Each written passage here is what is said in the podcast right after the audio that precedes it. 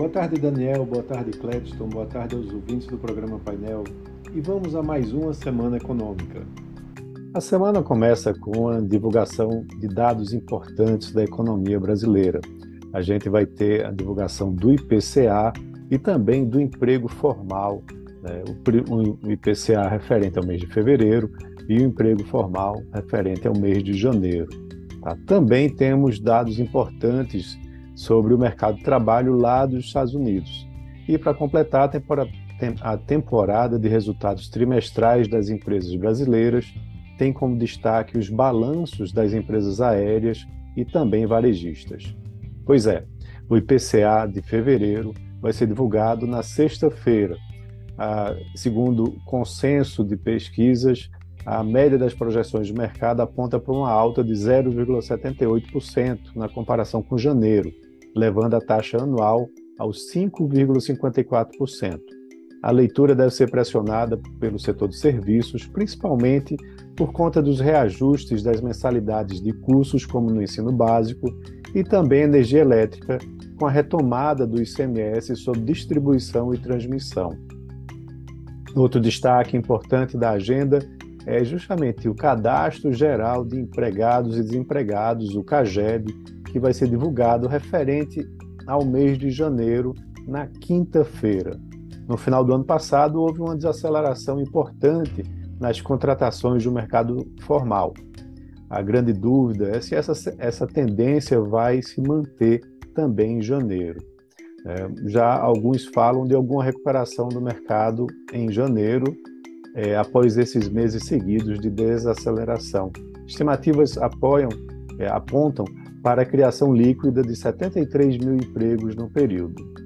E lá nos Estados Unidos, o mercado de trabalho também é um dos principais assuntos nos próximos dias. O ponto alto da semana vai ser na sexta-feira, com a divulgação do payroll. É, o consenso prevê que 200 mil vagas de empregos tenham sido criadas fora do setor agrícola em fevereiro. Caso esse número se confirme, vai ser uma forte desaceleração em relação ao mês de janeiro, quando 517 mil postos de trabalho foram criados. Esse número também deve ser revisado. A média das projeções também indica um aumento de 0,3% na média salarial de fevereiro, o que mostra é, uma leve aceleração em relação a janeiro, quando as remunerações subiram 0,2%. Para é, os economistas consultados, a previsão é que a taxa de desemprego se mantenha estável em 3,4%. Claro, antes, como de costume, antes do payroll, sai a pesquisa ADP sobre criação de vagas do setor privado lá nos Estados Unidos. O consenso dos pesquisados indica que a, a abertura de 195 mil postos de trabalho no mês de fevereiro. Esse dado vai ser divulgado na quarta-feira e no mesmo dia tem o relatório JOLTS, que é o número de vagas em aberto nos Estados Unidos. O mercado de trabalho ele é apontado pelo Federal Reserve, o Banco Central Americano, como um dos principais originadores da inflação elevada lá no país. O presidente do Fed, Jerome Powell, tem uma agenda bastante agitada essa semana. Ele vai ser sabatinado por dois dias seguidos lá no Congresso, começando na terça-feira. Os parlamentares querem questionar né, sobre os riscos de uma recessão diante de uma política de juros altos. Os investidores vão buscar nas falas de Powell indicações sobre as próximas decisões da autoridade monetária. E lá na China, o maior evento político da China está acontecendo, né, o chamado de duas sessões. Ele começou no domingo e vai se estender até o dia 11 de março. Os quase 3 mil membros do Congresso Nacional do Povo estão juntos pela primeira vez desde o Congresso do PCC de outubro, que concedeu ao presidente Xi Jinping mais um mandato de cinco anos à frente do país, do gigante asiático. O CCPPC reúne representantes de toda a sociedade chinesa, incluindo empresários de vários setores.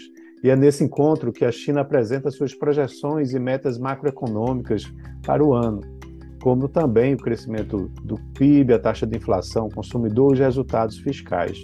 Para 2023, por exemplo, o país estabeleceu uma meta de crescimento de 5%.